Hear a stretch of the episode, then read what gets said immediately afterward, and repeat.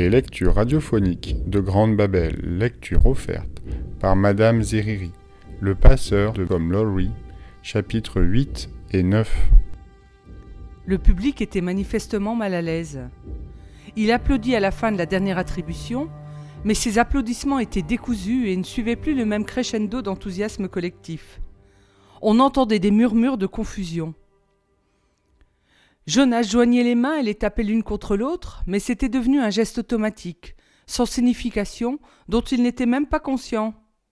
Son esprit avait éliminé toutes les émotions antérieures, l'anticipation, l'excitation, la fierté, et même la chaleureuse camaraderie partagée avec ses amis. Maintenant, il ne ressentait plus que de l'humiliation et de la terreur. La grande sage attendit que les applaudissements gênés se taisent, puis elle reprit la parole. Je sais, dit-elle de cette belle voix vibrante, que vous êtes tous inquiets. Vous avez l'impression que j'ai fait une erreur. Elle sourit. On aurait dit que la communauté, légèrement soulagée par cette déclaration bienveillante, se mettait à respirer plus calmement. Tout le monde était très silencieux. Jonas leva la tête. Je vous ai causé de l'inquiétude, dit-elle. Je demande pardon à ma communauté. Sa voix survolait la foule. Nous acceptons vos excuses, prononcèrent-ils tous ensemble. Jonas, dit-elle en le regardant, je te demande pardon en particulier. Je t'ai causé de l'angoisse. J'accepte vos excuses, répondit Jonas d'une voix tremblante. Viens sur l'estrade maintenant, s'il te plaît. Le matin même, dans son habitation, il s'était entraîné tout en s'habillant à adopter la démarche sûre et désinvolte qu'il espérait mettre en pratique pour se rendre à l'estrade quand son tour viendrait. Tout était oublié maintenant. Il fit un suprême effort pour se mettre debout, pour placer l'un devant l'autre ses pieds lourds et engourdis, pour avancer, monter les marches, traverser l'estrade, et vint se poser à côté d'elle. D'un air rassurant, elle passa son bras autour de ses épaules contractées. Jonas n'a pas reçu d'attribution, annonça-t-elle à la cantonade. Et le cœur de Jonas lui tomba dans l'estomac. Puis elle poursuivit. Jonas a été sélectionné. Il cligna des yeux. Qu'est-ce que cela signifiait? Il sentit un mouvement collectif d'interrogation dans l'assemblée. Tous étaient aussi perplexes que lui. D'une voix ferme et imposante, elle déclara Jonas a été sélectionné pour devenir notre prochain dépositaire de la mémoire. Alors, il entendit chaque citoyen présent, le souffle coupé par la surprise, reprendre brusquement sa respiration. Il vit leurs visages, leurs yeux agrandis par l'effroi et le respect. Pourtant il ne comprenait toujours pas. Une sélection comme celle-ci est une chose très très rare, expliqua la grande sage au public. Notre communauté n'a qu'un dépositaire. C'est lui qui forme son successeur. Notre dépositaire actuel est là depuis très longtemps, enchaîna-t-elle. Jonas suivit son regard et vit qu'il se posait sur l'un des sages. Les sages du comité étaient assis en groupe. Les yeux de la grande sage fixaient maintenant l'un d'eux, assis au milieu, mais paraissant pourtant étrangement séparé des autres. C'était un homme que Jonas n'avait jamais remarqué auparavant, un homme barbu, aux yeux pâles. Il regardait Jonas avec intensité. Notre dernière sélection a échoué, déclara la grande sage d'un ton grave. C'était il y a dix ans, quand Jonas n'était encore qu'un petit enfant. Je ne m'étendrai pas sur cette expérience car elle nous met tous terriblement mal à l'aise. Jonas ne savait pas à quoi elle faisait référence, mais il perçut distinctement le malaise dans l'assemblée. Les gens s'agitaient sur leurs sièges. Cette fois-ci, nous avons pris notre temps, reprit-elle. Nous ne pouvions pas nous permettre de commettre une autre erreur. Parfois, poursuivit-elle sur un ton plus léger qui atténua la tension palpable dans l'auditorium, nous ne sommes pas complètement sûrs des attributions, même après avoir mené les observations les plus minutieuses. Nous craignons parfois que la personne choisie n'acquiert pas pendant la formation tous les attributs nécessaires. Les onze ans sont encore des enfants, après tout. Ce que nous observons comme étant de l'enjouement et de la patience, par exemple, les qualités requises pour devenir nourricier, pourraient avec le temps s'avérer n'être que niaiserie et indolence. C'est pourquoi nous poursuivons nos observations durant la période de formation, pour modifier les comportements quand cela est nécessaire. Mais le dépositaire en formation ne peut être observé, son comportement ne peut être modifié. Ceci est écrit tout à fait clairement dans le règlement. Il doit être seul, tenu à part, tandis que le dépositaire actuel le prépare à tenir le poste le plus honorifique de notre communauté. Seul? À part? Jonas se sentait de plus en plus mal à l'aise. C'est pourquoi la sélection doit être fiable. Elle doit faire l'unanimité du comité. Nous ne pouvons nous permettre de doutes, même passagers. Si pendant le processus un sage fait état d'un rêve d'incertitude, ce rêve a le pouvoir d'éliminer immédiatement un candidat. Nous avons identifié Jonas comme dépositaire potentiel il y a de nombreuses années. Nous l'avons observé méticuleusement. Il n'y a pas eu de rêve d'incertitude. Il a fait montre de toutes les qualités que doit posséder un dépositaire. La main toujours fermement posée sur son épaule, la grande sage énuméra ses qualités. L'intelligence, fit-elle. Nous savons tous que Jonas a été un élève exemplaire durant ses années d'école. L'intégrité, dit-elle ensuite. Comme nous tous, Jonas a commis quelques fautes secondaires. Elle lui sourit. Nous nous y attendions. Nous espérions également qu'il se soumettrait promptement de lui-même aux réprimandes, et il l'a toujours fait. Le courage, poursuit-elle. Seul l'un d'entre nous qui sommes présents aujourd'hui a suivi l'entraînement rigoureux d'un dépositaire. Il s'agit bien sûr du membre le plus important du comité, le dépositaire actuel. C'est lui qui nous a rappelé sans cesse le courage requis. Jonas, dit-elle en se tournant vers lui, mais en parlant assez fort pour que toute la communauté l'entende. La formation que tu vas suivre comportera de la souffrance, de la souffrance physique. Il sentit la peur palpiter en lui. Il s'agit de quelque chose que tu ne connais pas. C'est vrai, tu t'es écorché les genoux en tombant de bicyclette. C'est vrai, tu t'es coincé le doigt dans une porte l'an dernier. Jonas acquiesça en se remémorant l'incident et la douleur qui l'avait accompagné. À présent, tu vas être confronté, expliqua-t-elle doucement, à une souffrance d'une ampleur que nul d'entre nous ici ne peut saisir, car elle se situe au-delà du champ de notre expérience. Le dépositaire lui-même n'a pas su la décrire, et il s'est contenté de nous rappeler que tu y serais confronté et que tu devrais faire preuve d'un courage immense. Nous ne pouvons te préparer à cela mais nous sommes convaincus de ton courage, dit-elle en s'adressant directement à lui. Il n'en était pas du tout convaincu, pas à cet instant précis. Le quatrième attribut essentiel, reprit la grande sage, c'est la sagesse. Jolas ne l'a pas encore. L'acquisition de la sagesse viendra avec son entraînement. Nous sommes persuadés que Jonas a la capacité d'acquérir la sagesse. C'est ce que nous recherchions. Enfin, le dépositaire doit posséder encore une qualité que je ne peux que nommer et non décrire. Je ne sais pas de quoi il s'agit. Vous autres, membres de la communauté, ne le savez pas non plus. Peut-être que Jonas, lui, comprendra de quoi je parle, car le dépositaire actuel nous a dit que Jonas possédait déjà cette qualité. Il l'appelle la capacité à voir au-delà. La grande sage fixa Jonas d'un air interrogateur. Le public le fixait aussi, tout le monde se taisait. Pendant un instant, il se figea, rongé de désespoir. Il ne l'avait pas, le quelque chose qu'elle avait dit. Il ne savait pas ce que c'était. Le moment était venu pour lui d'avouer Non, je ne l'ai pas, je ne peux pas. Et de s'en remettre à leur merci, de demander pardon, d'expliquer qu'on l'avait choisi à tort, qu'il n'était pas du tout la personne qu'il fallait. Mais en balayant la foule du regard, la chose se reproduisit, la chose qui s'était produite avec la pomme. Ils avaient changé. Il cligna des yeux et c'était fini. Ses épaules se redressèrent légèrement. Brièvement, pour la première fois, il ressentit un soupçon de certitude. La grande sage le regardait toujours. Tout le monde le regardait. Je crois que c'est vrai, dit-il à la grande sage et à l'ensemble de la communauté.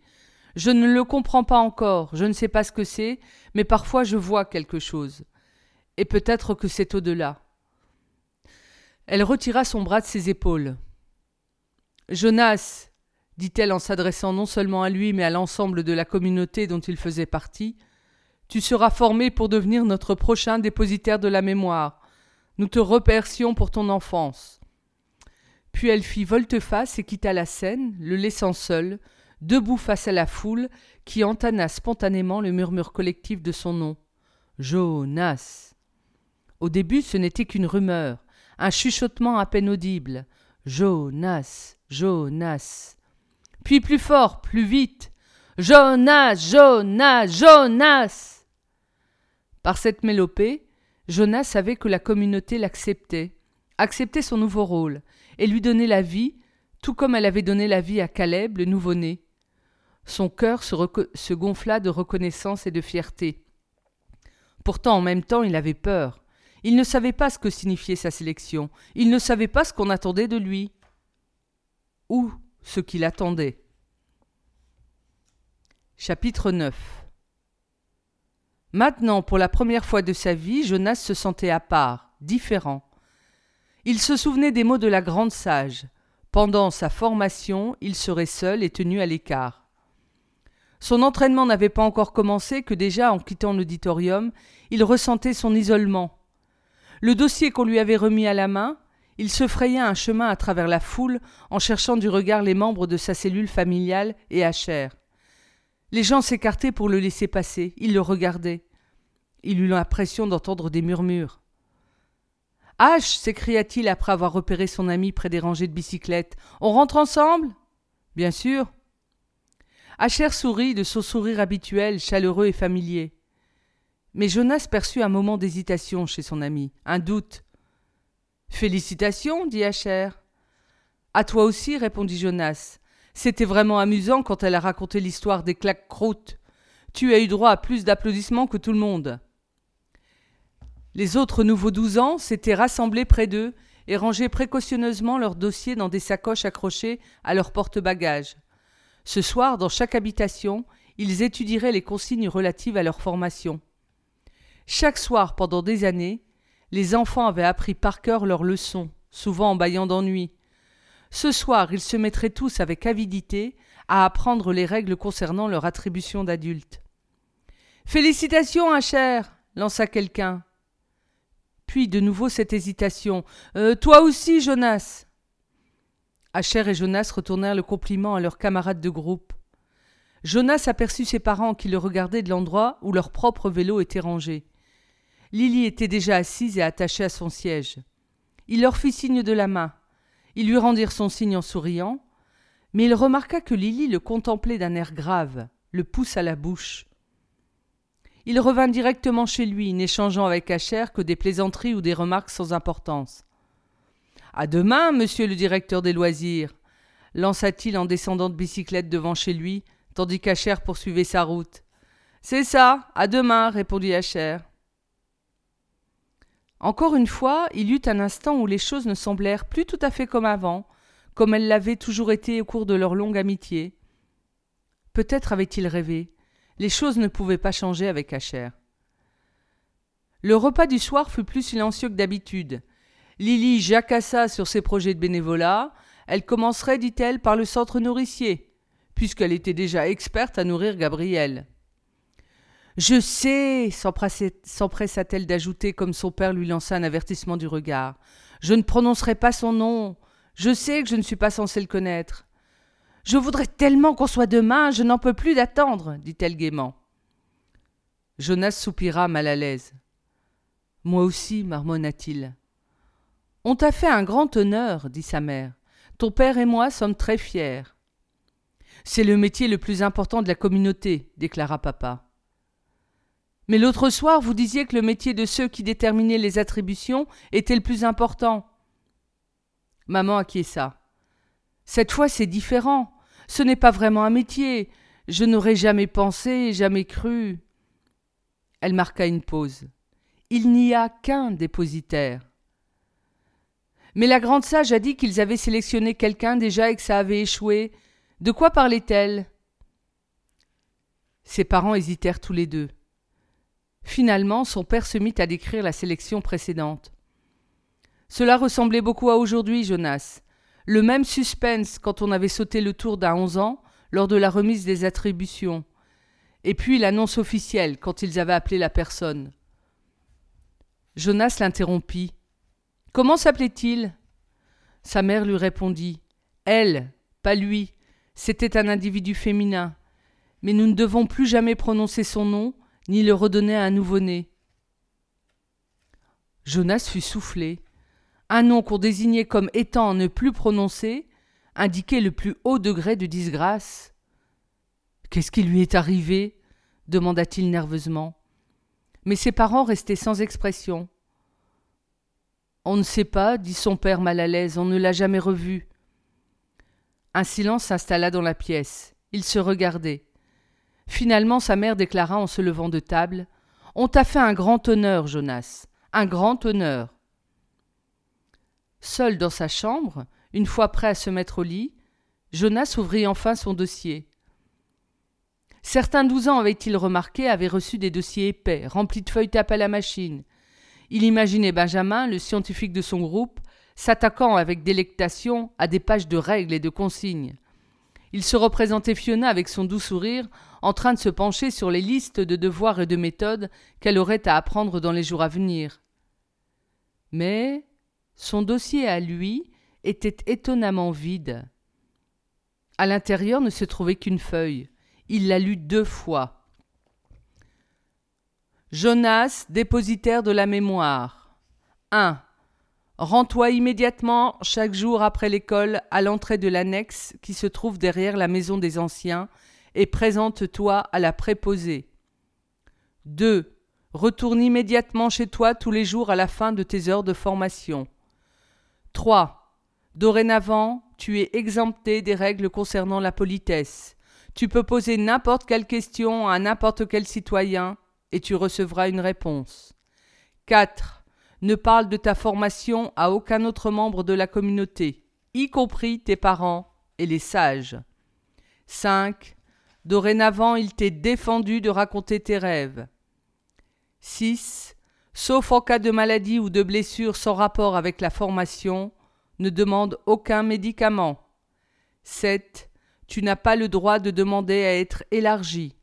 8. Tu peux mentir. Jonas était stupéfait. Qu'adviendrait-il de ses amitiés? Des heures insouciantes passées à jouer au ballon ou à pédaler le long de la rivière Ces moments-là avaient été pour lui des moments essentiels de bonheur. Allait-il lui être complètement retiré désormais? Il s'attendait aux consignes d'un ordre purement technique. Où aller et quand? Il fallait bien sûr expliquer à chaque nouveau douze ans où, quand et comment se présenter pour recevoir sa formation mais il était un peu consterné de constater que ses horaires ne lui laissaient apparemment aucun temps libre pour les loisirs. De n'être plus obligé de respecter les règles de politesse le surprenait fort.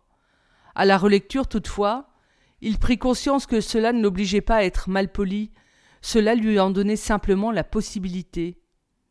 Il était tout à fait persuadé qu'il n'en profiterait jamais.